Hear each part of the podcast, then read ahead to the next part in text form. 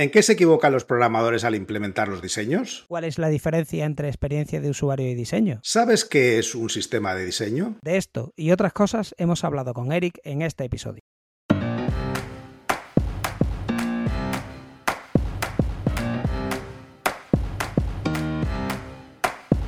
Bienvenidos a Unicode U00D1. El podcast para desarrolladores móviles y no tan móviles patrocinado por Realm MongoDB. Yo soy Diego Freniche. Y yo soy Jorge Ortiz.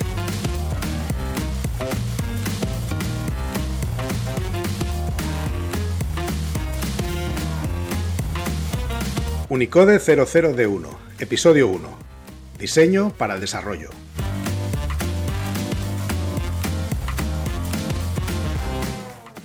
Hola a todos y a todas. Eh, hoy vamos a hablar con Eric Sebastián de Erice. Eric comenzó diseñando CD-ROMs interactivos que él programaba en Lingo, nadie sabe ya lo que es eso, hace más de 20 años. Ha diseñado prácticamente en todos los soportes y estuvo allí con el boom de las apps. Ahora mismo trabaja como User Experience, aunque sigue diseñando a cambio de monedas, dinero en general y lo que surja. Así que tal vez puede ser que le pidamos que nos diseñe una aplicación a cambio, no sé, de unas clases de Swift UI. ¿Por qué? Porque Eric es un caso extraño. Es programador convertido en diseñador y que ha vuelto a programar y ahora hace UX. Hablemos con él de todo este camino. Bienvenidos Jorge, bienvenido Eric. Eric, ¿cómo te defines? ¿Qué tal amigos? ¿Cómo estáis? Bueno, Buenos pues, días, Eric. ¿Cómo me defino? Empezamos fuerte. Pues la verdad es que me defino eh, en cada momento de una manera diferente dependiendo de lo que esté haciendo, ¿no? Ahora mismo soy UX y, me, gusta, me gusta mi trabajo. Sí es verdad que luego llego a casa y digo, oh, a ver qué ha salido en Swift UI y me cojo mi librico y me pongo a estudiar un poco. Y me gusta mucho programar en iOS, es verdad que al resto le doy poco. Y bueno, y lo del lingo, ¿no? Que siempre siempre me gusta nombrarlo porque, porque nadie se acuerda ya de Macromedia Director, ¿no? Y, ese lenguaje de programación que tenía muy parecido al, al ActionScript, que fue yo creo que lo que derivó después y con eso hacíamos los CD-ROMs interactivos de aquellas revistas. ¿Os acordáis cuando todas las revistas de los kioscos traían un CD-ROM? Pues yo hacía algunos de esos que casi nadie eh, terminaba de mirar. O sea, muchos terminaron de posavasos de, los desarrolladores porque al final generabas tanta información que no, eras, no te daba tiempo a ver todo lo que tenías en esos CD-ROMs. Veías uno, el que más te molaba, pero la cantidad de información, ¿cómo generabais tanta información? Ah. Sí, bueno, era la, recopilación de información yo creo que seguía siendo... Eh, igual que a día de hoy, la tarea más ardua, ¿no? Porque al final, pues yo recuerdo en concreto un, un CD-ROM que hice para unas memorias de, una empresa americana que se llamaba Maíces Asgrow. Eh, bueno, o sea, imagínate unas memorias con mil millones de gráficos, mil millones de números, pues y te pasaban la información así, a cholón, en, Word, en, en, Excel de la época, ¿no? Y tenías tú que ordenarlo para meterlo en aquel CD-ROM. O sea, era un infierno importante. Y luego para que lo vieran cuatro personas, porque lo vieran cuatro personas y luego enseguida se colgaba el CD para espantar a las avispas en el, en el huerto. O sea que, nada. Oye, con, con una nomenclatura moderna, cuando te pasan un montón de información así totalmente desorganizada, ¿eso qué es? ¿Un data lake o un data montón ahora mismo? eso, es un... eso, es un mojón verbenero, creo que se llama. sí, sí. Bueno, eh, espera, espera, espera, un segundo, que voy a, preguntar una cosa que ha dejado en el aire. Si, si los datos no los pones tú y lo que haces es organizar la información, ¿dónde está la parte de diseño en todo eso? Efectivamente. Bueno, pues la parte de diseño, lo que hacía en aquella época, eh, te montabas una pantallita en Photoshop 640 por 480, señores, 640 por 480, y te hacías ahí, eh, y te hacías el diseño, los botones, por supuesto, tenías que hacerles en dos estados, ¿vale? Que era el, normal y el apretado. Y, y, entonces luego ibas exportando los assets. Había un background y luego tú encima ibas poniendo cosas, pero eh, los ponías a manubrio, es decir, el botón todo eso del snapping, eso está muy bien eh, ahora, pero entonces era con la flechita tiki, tiki, tiki, tiki, hasta que ponías uno encima del otro, le ponías al 50% la transparencia para ver que encajaba bien y, así poníamos los botones. O sea, era, era curioso, pero sí, hacemos un largo proceso de diseño en Photoshop en aquella época que luego montábamos en el Macromedia Director. Sí, sí. Y si, y si hoy en día todo eso ya, el snapping y todas estas mm, cosas maravillosas te las hace el UI, vosotros que, pintáis, los, los diseñadores, porque... Claro, por eso, por eso me estoy haciendo desarrollador. ¿Eh? Porque ya no sé qué pintamos los diseñadores. ¿Qué es lo que haces tú cuando diseñas con, con alguien en una aplicación?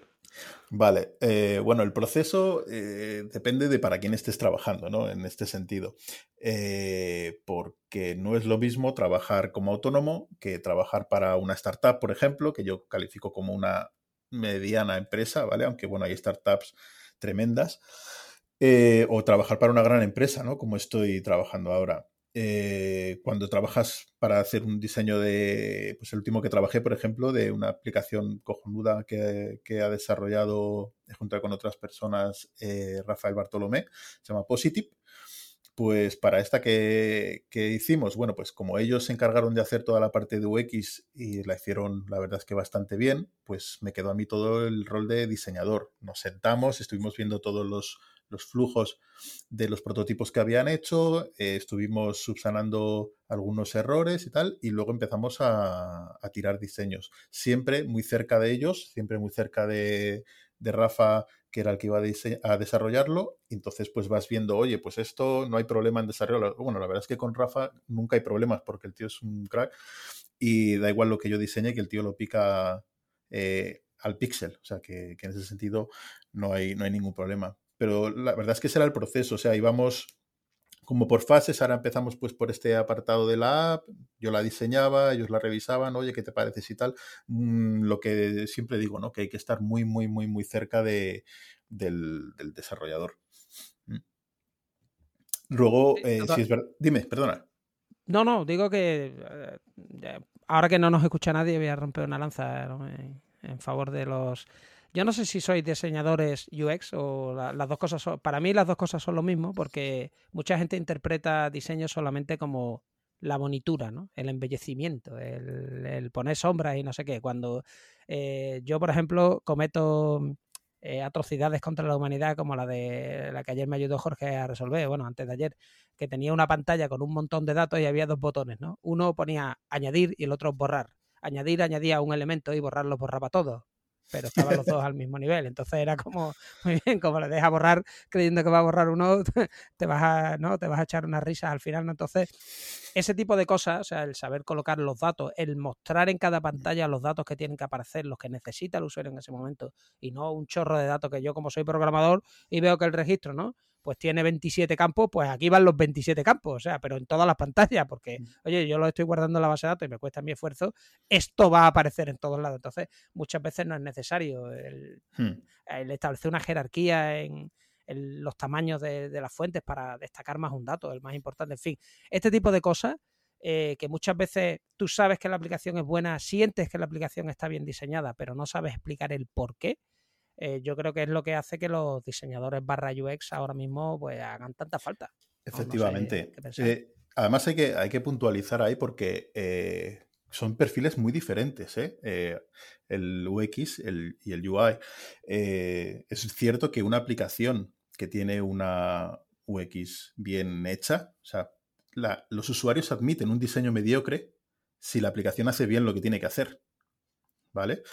Entonces, eh, es, una cosa que yo creo que, a día de hoy se nos ha ido un poco de las manos. Creo que es pues, por nuestra culpa en realidad, ¿no? Porque ahora todo el mundo pone, eh, bueno, a lo mejor me apedrean por la calle por decir esto, ¿no? Pero eh, todo el mundo pone diseñador UX barra UI. No, pues en la, mayoría, el 90%, el 90 de los casos eso es mentira, ¿vale? Quiero decir... Lo de, Microsoft Word a nivel usuario. sí.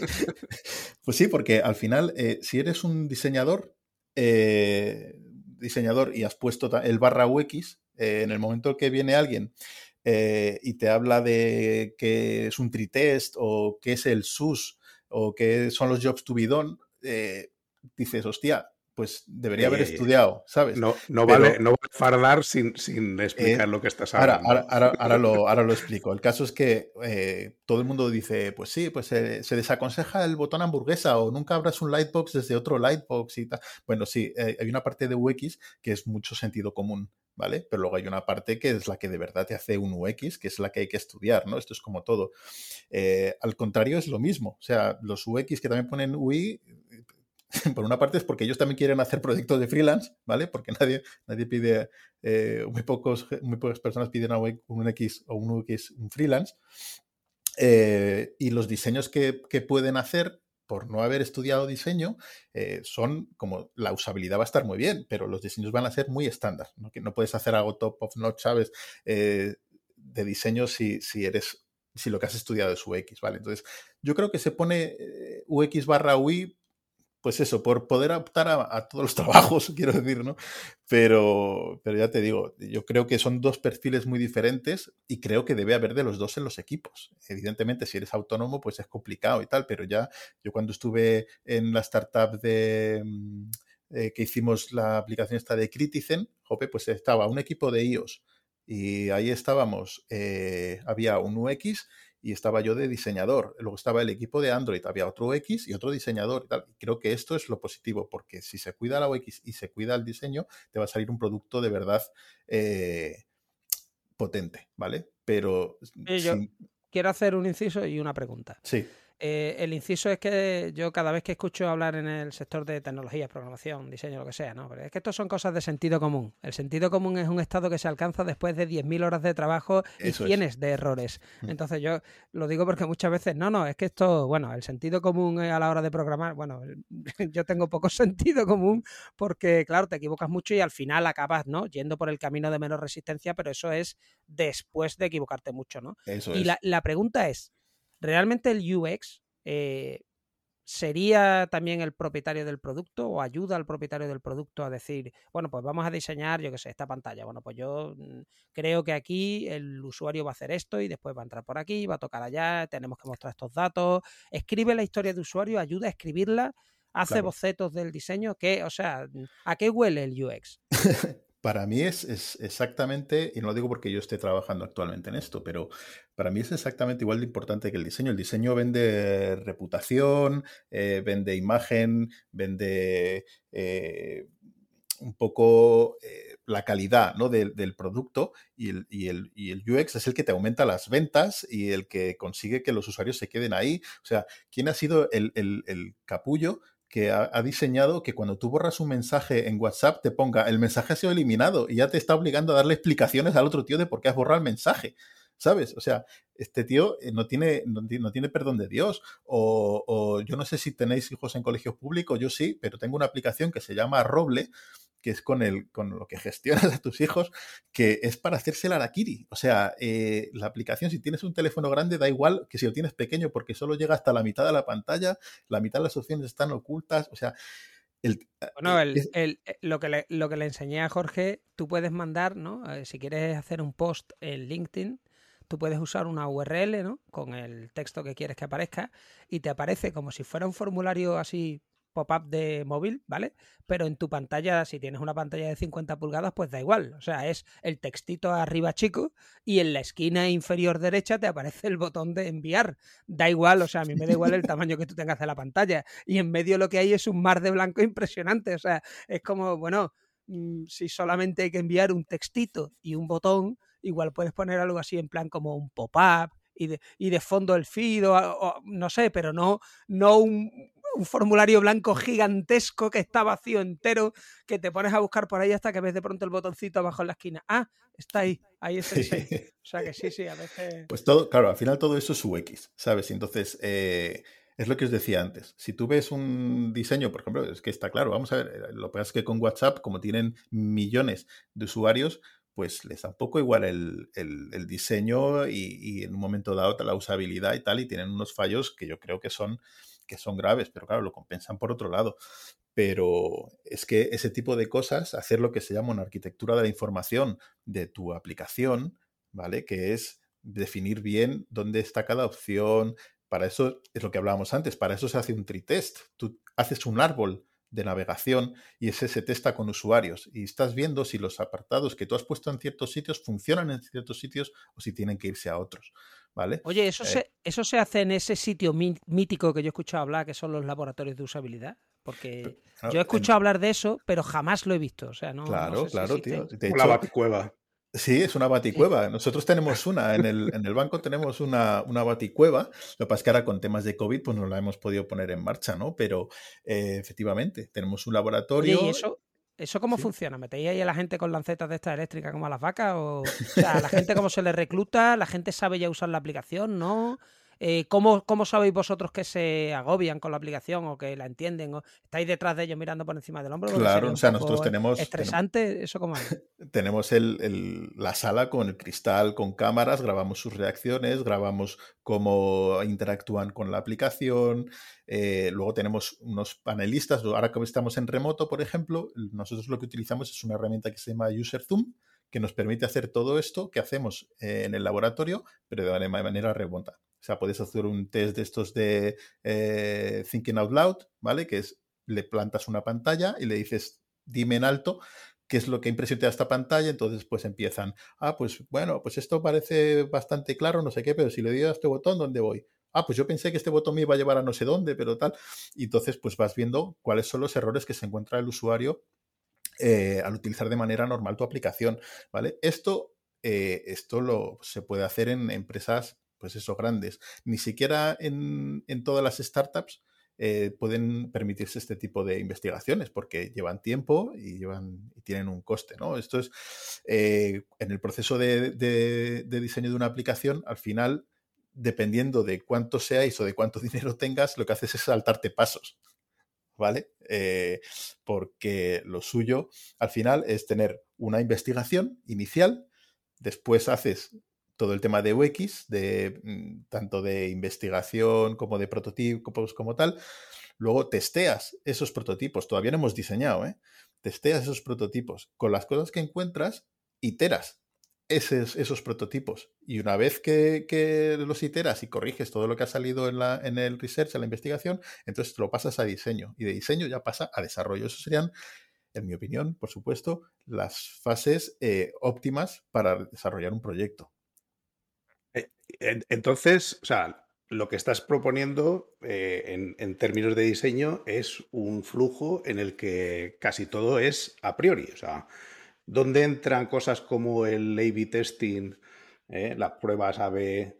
¿Eso es también parte del UX y es a posteriori? ¿O solo es parte de miro, valido mi, mis suposiciones de negocio? Uh -huh. o, o, no está bueno, en absoluto relacionado? El test AB, el test se suele hacer en producción ya, ¿vale? O sea, tú una vez que ya has sacado tu producto, eh, siempre tienes un proceso de refinamiento, de ir mejorándolo, ¿no? Y entre una de las maneras de, de probar estas mejoras, pues para, si quieres, lo, imagínate que quieres vender algo y lo que estás testando es la conversión, ¿vale? Pues bueno, pues entonces dices, joder, voy a establecer una hipótesis, ¿sabes? Si este botón, en el copy del botón, en vez de poner comprar, pongo lo quiero, a ver qué ocurre. Lo subes a producción, 50-50, por ejemplo, 50% de usuarios ven el botón antiguo y 50 el nuevo, y ves, comparas cómo convierte.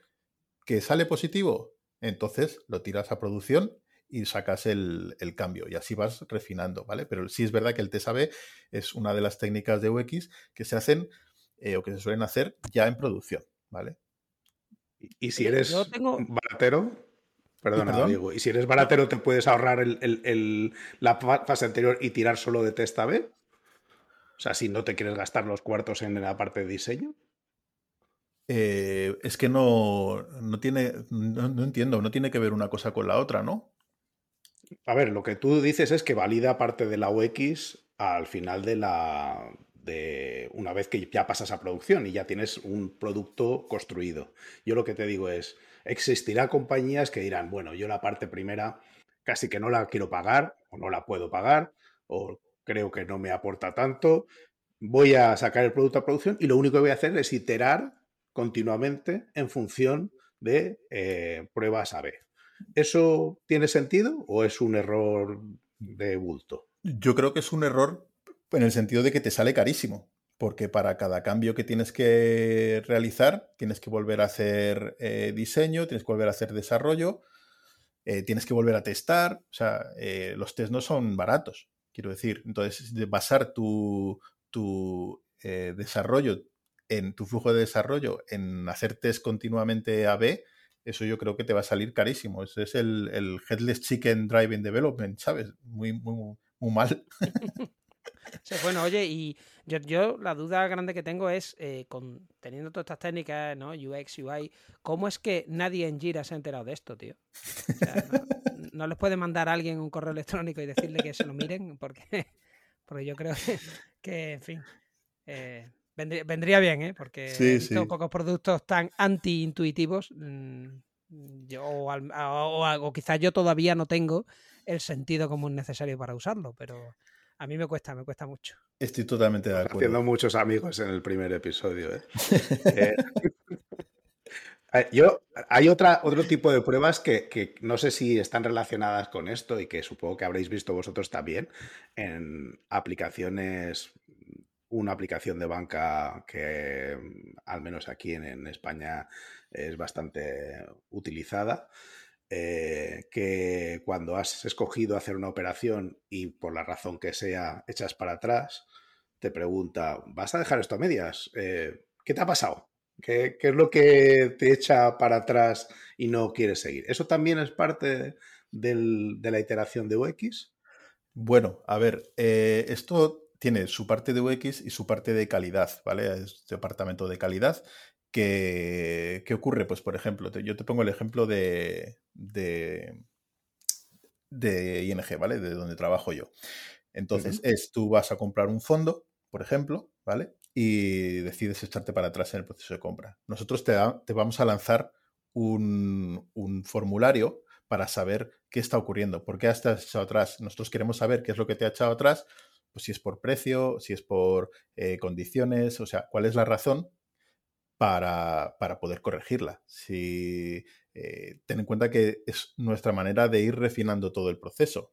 ¿vale? Hay un eh, que se llama un funnel de contratación. Entonces nosotros sabemos saber, queremos saber dónde se están cayendo los, clientes. Entonces, eh, cuando detectamos dónde se caen, intentamos hacer lo necesario para que no se caigan, para, para mejorar la experiencia y que terminen comprando el fondo, porque la mayoría de las veces pues es porque no han entendido la información y todo eso sí que es nuestro trabajo. Nuestro eh, en el sentido de, los copies, hay copies de marketing y copies de UX, ¿vale?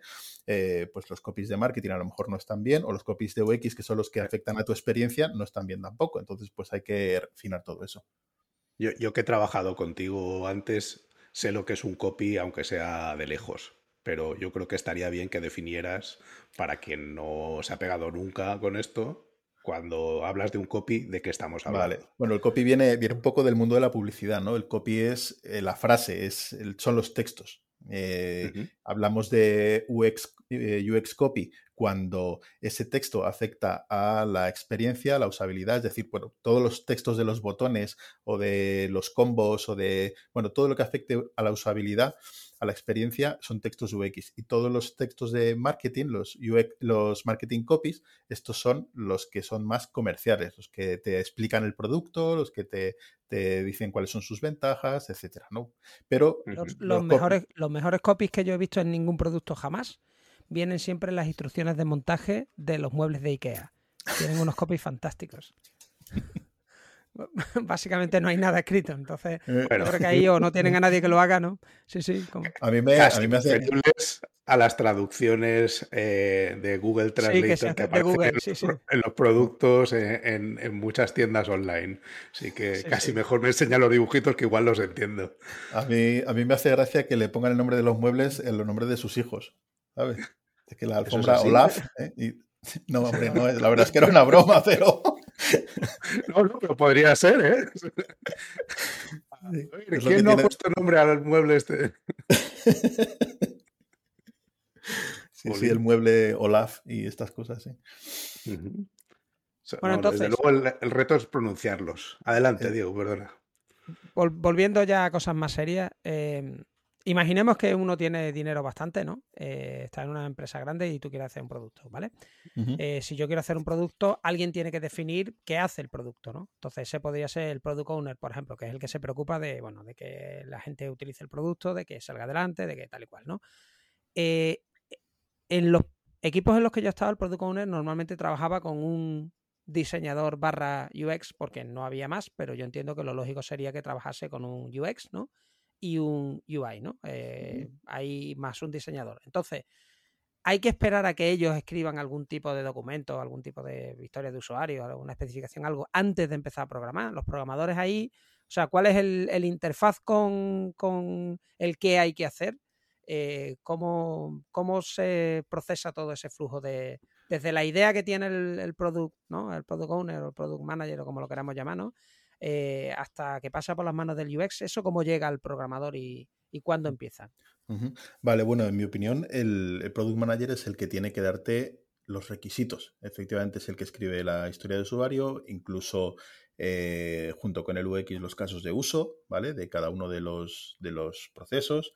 Em, y, el interfaz al final con, con, el desarrollador tiene, tiene que ser por una parte, el diseñador que tiene que chequear en la demo que los diseños se hayan llevado a cabo correctamente a nivel de desarrollo y el UX para ver que los, eh, los flujos que están diseñados se están cumpliendo y que los componentes que se, han, que se han diseñado están funcionando como tiene que funcionar, ¿vale? Tener en cuenta que estamos metiendo también aquí de por medio, si hablamos de diseño, eh, los sistemas de diseño, por ejemplo, que es verdad que no todo el mundo, dependiendo de, del proyecto que sea, del, tamaño que tenga el proyecto, hace uso de un sistema de diseño o no. Y esos sistemas de diseño pues suelen tener eh, átomos que se llaman, ¿no? Y que, que, son pues las partes más pequeñas del sistema de, de, diseño, que puede ser pues un botón, ¿vale? Por ejemplo y luego se forman lo que se llaman moléculas, que son pues, eh,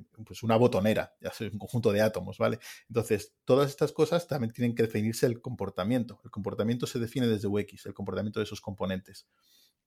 Y diseño es el que les pone eh, la, la cara, ¿vale? Y luego hay que ver en la demo, cuando el desarrollador desarrolla sus componentes con el comportamiento que ha definido UX y el aspecto que ha definido diseño, hay que ir a la demo para ver eh, si está funcionando como Dios manda. ¿Cuál es el, papel del project manager en este caso? Pues en primer lugar, al principio, la definición de todo lo que son eh, los requisitos, los casos de uso, etcétera, eh, un poco la definición del proyecto y luego efectivamente en la parte final, de la misma manera, comprobar que al final es el, él es el stakeholder, el, al, que, hay que agradar, ¿sabes? Entonces, si estamos hablando de Agile, pues todas esas iteraciones, eh, em, ¿cómo se dice? Joder, cuando vas... Mm, Sprints. Sí, bueno, en cada sprint tú tienes que presentar algo, una funcionalidad terminada. Exactamente, pues ahí tiene que estar el project manager para ver cómo está el avance del proyecto, si todo sigue y tal. Pero para mí, eh, la interacción principal con el desarrollador tiene que ser UX y UI. ¿Y, en dónde se, se equivoca más, dónde nos equivocamos más los desarrolladores cuando recibimos eso? ¿Qué es, ¿Cuáles son los errores más de bulto que cometemos? Vale, aquí eh, yo establecería, eh, por decirlo de alguna manera, culpas por las dos partes, ¿vale? O por mi experiencia me he encontrado por las dos partes. Una, eh, por alguna extraña razón hay un montón de diseñadores que, pensamos que los desarrolladores se manejan perfectamente en Sketch o en Figma o Photoshop, el, software que utilicen, ¿no? Eh, entonces damos los diseños y, ya está. No, pues vamos a ver, tenemos que tener en cuenta que la mayoría de las aplicaciones eh, tienen una versión web, una versión Android y una versión iOS, ¿vale? Eh, nuestro deber como diseñadores es proporcionar todos los assets necesarios para, para hacer el desarrollo de manera correcta. El desarrollador tiene que desarrollar, no tiene que ponerse a recortar assets, ¿vale? En este sentido, las herramientas nos lo ponen cada día más fácil, pero eh, tienes que tener interiorizado en tu día a día que tú tienes que sacar SVGs o PNGs para la web y tienes que sacar eh, las tres resoluciones para iOS y las 74 para Android. Y ya está, ¿sabes? No, no, eso lo tienes que tener interiorizado. Entonces, en ese sentido, eh, yo me he encontrado, pues eso, mm, proyectos donde los diseñadores no estaban haciendo eso. Y por otra parte, eh, desde el punto de, vista del desarrollo, pues con qué me he encontrado? Con eh, esto que me propones es complejo, lo voy a desarrollar a mi manera sin consultarte. ¿Vale? Entonces, te, por, ahorrar tiempo, por, por, acabar el sprint o por lo que sea, se desarrolla de una manera que no es la que Vale. ¿Cómo? O por el vale, vale, tú di lo que quieras, que yo voy a hacer lo que me dé la gana. Eso es, eso es, exactamente. Entonces, por eso, eh, bueno, pues todas las empresas en las que he trabajado, siempre eh, soy el pesado de, oye, que es que el desarrollador tiene que estar sentado aquí a mi lado. ¿sabes? Porque es que estamos hablando todo el rato. Todo el mundo dice, no, que, no tiene nada que ver el diseño de, con el desarrollo. No, joder, es que tienen que estar sentados al lado y hablando todo el rato. Es que yo creo que al final, eh, cuando tú terminas o vas terminando un sprint o antes de, ¿no? Y se hace una revisión, te vas a encontrar como programador errores que has cometido tú, ¿no? Errores de programación, pues que yo que sé, que no estás llamando a lo que deba, o que la aplicación tiene un crash, o que los datos no se graban correctamente, cualquier problema puro de programación. Luego tienes errores de UX, que es que a ti te han dicho, oye, pues en este flujo esto tiene que aparecer de manera modal y después tiene que desaparecer y después tiene que aparecer no sé qué. Y tú has decidido pues hacer una navegación en lugar de mostrarlo de manera modal porque tenías problemas en iOS 13 o en lo que sea, ¿no? Eh, y luego tienes los, terceros errores que son los de diseño, que son yo creo que los que más desesperan a los programadores, que son lo típico de, oh, aquí usaste inconsolata medium y tenías que haber usado roboto bold y tú las veo iguales, no distingo, o sea, no, no soy capaz, porque muchas veces te dicen, no, usaste esta fuente en lugar de la otra y dices tú, pero si son iguales, ¿cuál es la diferencia? En fin. Por eso, por eso hay que estar, por eso hay que estar tan cerca, ¿sabes? Porque todas esas cosas son, son pecata minuta si, si estás al lado. Dices, oye, ¿y esto? Hoy, coño, pues me he equivocado de tipografía. ya está, ¿sabes? Se cambia y ya está. Pero si te pilla final de desarrollo y dices, ¿pero qué has hecho aquí? Pues es, más problemático, ¿no? Por eso yo creo que hay que estar siempre muy cerca. Yo no sé el resto, pero yo es que yo soy ciego a esas cosas. O sea, quiero decir, aunque vea el diseño y tal, yo lo implemento y después el diseñador llega y, instantáneamente saca el dedo y dice, esa no es la fuente o ese no es el color has usado el color secundario, no es exactamente el RGB, no sé qué, no sé qué. Y yo, es un naranja, pero no es el naranja. O no de todas maneras, si un diseñador te dice que utilices RGB, búscate otro diseñador. ¿eh? Bueno, yo por eso soy programador. Eric, a ver, nosotros como programadores, o, vamos, no nosotros, los programadores en general, ¿cómo son menos peligrosos? Sin tener ni idea de diseño y, oiga, lo que usted me diga, o eh, con al menos unos fundamentos, porque tú sabes que lo hemos comentado alguna vez en otras conversaciones, hay libros de estos de diseño para torpes y ese diseño para torpes tú te lo lees y por lo menos hay ciertas cosas con respecto a eh, líneas así que por lo menos sabes no mezclas 27 millones de colores en el mismo pedacito, no sé, hay algunas líneas así a seguir que son recomendaciones útiles. ¿Eso es mejor que lo sepamos o casi mejor callamos y obedecemos? Yo creo que sí. O sea, acordaros que yo eh, daba un curso con Keep Coding que era diseño para desarrolladores. O sea, yo creo que es fundamental que el desarrollador tenga unas nociones de diseño. Sí que es verdad que está más enfocado a que tenga unas nociones de diseño para poder afrontar pequeños cambios y proyectos él solo, ¿vale? Yo creo que eso es importante, pero si tienes, estás trabajando codo con codo con un diseñador, eh, yo creo que te debes dejar guiar, ¿vale? Pero, pero yo creo que es bueno tener, tener esos conocimientos eh, básicos de diseño. ¿Tienes alguna referencia que, que, podamos compartir con las dos personas que van a oír el podcast? ¿Referencia de qué? De alguna cosa que puedan leer, ver, Uy, sí, sí, os lo preparo y, os lo, y lo dejamos ahí en las, en las, notas. de las notas del podcast, claro que sí. ¿Vale? Y de, hay, cosas que son muy útiles, como por ejemplo los sistemas de diseño open source. ¿Vale? Porque si quieres afrontar un proyecto y no tienes nociones de diseño, eres desarrollador y tal, pues te vas, por ejemplo, al Carbon System de IBM, que es open source y es de IBM, es un sistema de diseño enorme eh, con botones, con, o sea, todos los tipos de componentes que os podáis imaginar y lo usas en tu proyecto y, son componentes que están muy bien hechos, con lo cual, eh, además hay librería de, Sketch, hay, si no me equivoco, eh, para React, para un montón de, frameworks y, y te montas una aplicación bonita en, un momento. Muy bien, eh, ¿Hay alguna cosa que nos hayamos dejado en el tintero? Ya sé que quedan mil millones de cosas que se pueden hablar de diseño y de UX, pero algo así que, te hubiera gustado que mencionáramos que nos lo hemos saltado a lo bruto. Mm, no sé, pues eh, sobre, Dime, dime. No digo que a mí, a mí una cosa que, no sé, me interesa mucho que podríamos hacer quizás otro episodio es hablar sobre los sistemas de diseño, hablar solo sobre eso. Lo digo porque eh, no es lo mismo a lo mejor utilizar un sistema de diseño para hacer una aplicación móvil, ¿no? Que para hacer algo que está en, un cohete espacial, ¿no? En el que se usa siempre pues el blinking para ciertas cosas, ¿no? El, amarillo sobre negro para que tenga el máximo contraste. Si solo se escriben las cosas en mayúscula porque parece que el cerebro procesa más rápido las mayúsculas que las minúsculas, en fin, eh, se usan unas tipografías muy concretas, ¿no? Para que, entonces, lo que es hacer interfaces de usuario para situaciones industriales, ¿no? situaciones así, yo qué sé, eh, en las que hay vidas en peligro, no es lo mismo, por ejemplo, que para a la hora de hacer una web, ¿no? O a la hora de hacer una aplicación. Entonces, los sistemas de diseño, eh, a, mí eso siempre me, bueno, que me, gustaría que hablara un poco de eso. sí, sí, además me parece un tema súper interesante. Y, enlaza con. perdón. Y enlaza con una cosa súper interesante que es. Eh, te parece una tontería, las escuelas de diseño. O sea, quiero decir, eh, yo a, los que nos, a esas dos personas que nos escuchan, si quieren aprender diseño, yo mi consejo es huid de las eh, escuelas que te van a enseñar a usar la herramienta. ¿Vale? Para ser diseñador no tienes que aprender Sketch, o no tienes que aprender Photoshop, o no tienes que aprender todas estas mierdas, ¿no?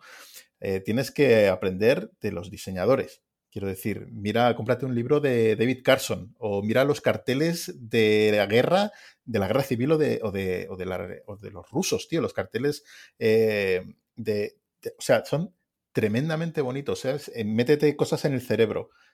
¿Sabes? Hay que, hay que mirar mucho y todo eso se te queda y luego entonces aprendes una herramienta que te permita reflejar en un, en un canvas lo que está procesando tu cabeza con toda esa información que has metido. Si tú te vas a meter en una escuela y te dice, aquí te enseñamos a usar Figma, eh, pues muchas gracias, ¿sabes? Pero si no tengo nada que pintar, no, pues eso, no sé. Es una visión que tengo yo sobre el tema de las escuelas. Eres un desarrollador con Sketch como yo. Claro que si tú, haces círculos, te da gloria. ¿eh? Sí. Ya, pero que, si no tienes las bases, y, o sea, digo las bases mínimas de eso, teoría de color, de mm. entender un poquito, yo qué sé, pues, cómo, cómo, qué resulta más agradable a la hora de usar dentro del móvil. Eso es como, bueno, lo que tú has comentado antes, ¿no? Arquitectura de la información, que eso yo antes siempre lo había escuchado para las webs, ¿no? antes claro. se veía bien la navegación, cómo tenía que ser el menú, cómo dividir ¿no? una página web en parte. Pues lo mismo ahora para una aplicación. Pero si no tienes ni idea de eso y lo, lo, pones todo en un, ¿sabes? Todo en una pantalla con letras chiquiticas, pues da igual que la letra sea muy bonita o que aquello estéticamente sea fantástico. Si después navegar por aquello es imposible, o, o por ejemplo, lo que me pasó ayer con una web famosa por su usabilidad y y, tal, que es la web de Renfe, Hombre, la compañía de, amigos. De, trenes aquí en España. Bueno, yo qué sé, si quieren, si quieren contratarnos, siempre estamos abiertos a, opciones, ¿no? Eh, la idea es eh, que si entrabas tenía que, o sea, no podía entrar con mi usuario y contraseña aunque eran correctos. No sé por qué, no me preguntéis. El caso es que me daba un error, que el error decía, hay error S subrayado GI. Bueno, pues con ese error, ese subrayado GI, como no sabía lo que hacer, eh, procedí a resetear mi contraseña. Eh, la reseteé utilizando el número de la tarjeta del AVE y me decía que tenía que meter una contraseña entre 8 y 6 caracteres. ¿Vale? Entonces metí esa contraseña y no funcionó. Y entonces procedí a resetear la contraseña usando mi eh, email y me dijo que podía meter una contraseña de no menos de 8 caracteres. Entonces, tras todos esos pasos, no conseguí recuperar la cuenta y simplemente compré el billete de manera anónima metiendo todos mis datos. Entonces, la experiencia de usuario fue que cuando salí de aquí solo quería pegarle puñetazos a una pared o no sé, o en fin, no quería usar lo que es la web. Lo hizo el mismo tipo que hizo la usabilidad de la aplicación de Roble para los, los niños en el colegio, ya te lo digo yo. Probablemente. Sí, en sí, fin. Creo que era Mengele, se llamaba. Te voy a enviar, te voy a enviar, Diego, después una tira cómica que había cuando yo era más joven, que se llamaba Creatas y Ejecutas. ¿Vale? Y es que refleja la situación que has vivido tú con Renfe y, la, y, la, y qué leches, la vamos a poner en las notas La también. vamos a poner en la Eso referencia. es, eso, Sí, sí. eso lo tienes que poner como referencia, claro. Sí, Sí, sí, aquí no se pueden ocultar las cosas. Esto tiene que ser todo en abierto. Es buenísimo. sí. Bueno, chicos, yo, yo creo que hemos cumplido con creces, o si no, nos vamos a pasar de, de tiempo y tenemos un compromiso de que duren un tiempo cada uno de los episodios. Creo que es de justicia agradecer a Eric todo el tiempo que nos ha dedicado. Hombre, gracias a vosotros. Pondremos, no, eh, pondremos las referencias que nos pases. eh, y yo creo que, pues eso, muchas gracias y hasta otro que estaremos encantados de volverte a tener. Pues muchas gracias a vosotros y nada, espero poder veros pronto y daros un abrazo. ¿Mm? Igualmente, Eric. Gracias. Pues adiós. Hasta luego. Adiós. Gracias por escucharnos. Si te ha gustado y quieres que podamos crear nuevos episodios, te pedimos que nos ayudes a difundir este podcast. Puedes decírselo a tus compañeros, retuitear cuando anunciemos nuevos episodios, suscribirte para que se descarguen los nuevos episodios automáticamente, o todavía mejor, puedes ponernos una valoración espectacular en tu plataforma de podcasting. Si tienes sugerencias sobre cómo podemos hacerlo mejor o propuestas de invitados o contenidos, ponlo en un tuit incluyéndonos a Diego, arroba de Freniche, O a Jorge J.D. Ortiz. Te recomendamos atender a los meetups de Realm. Tienes el enlace en la descripción. Y si tienes dudas sobre Realm o MongoDB, puedes participar en los foros. Si podemos aportar algo a tu comunidad, estaríamos encantados de atender a vuestros eventos, podcasts, conferencias o meetups. Por último, queremos recomendarte nuestro podcast hermano en inglés, The MongoDB Podcast, presentado por Michael Lynn y en el que se entrevista a desarrolladores, emprendedores y empresas. Lo tienes disponible en las principales plataformas de podcasting. Esto es todo por este episodio de Unicode U00D1. Hasta la semana que viene.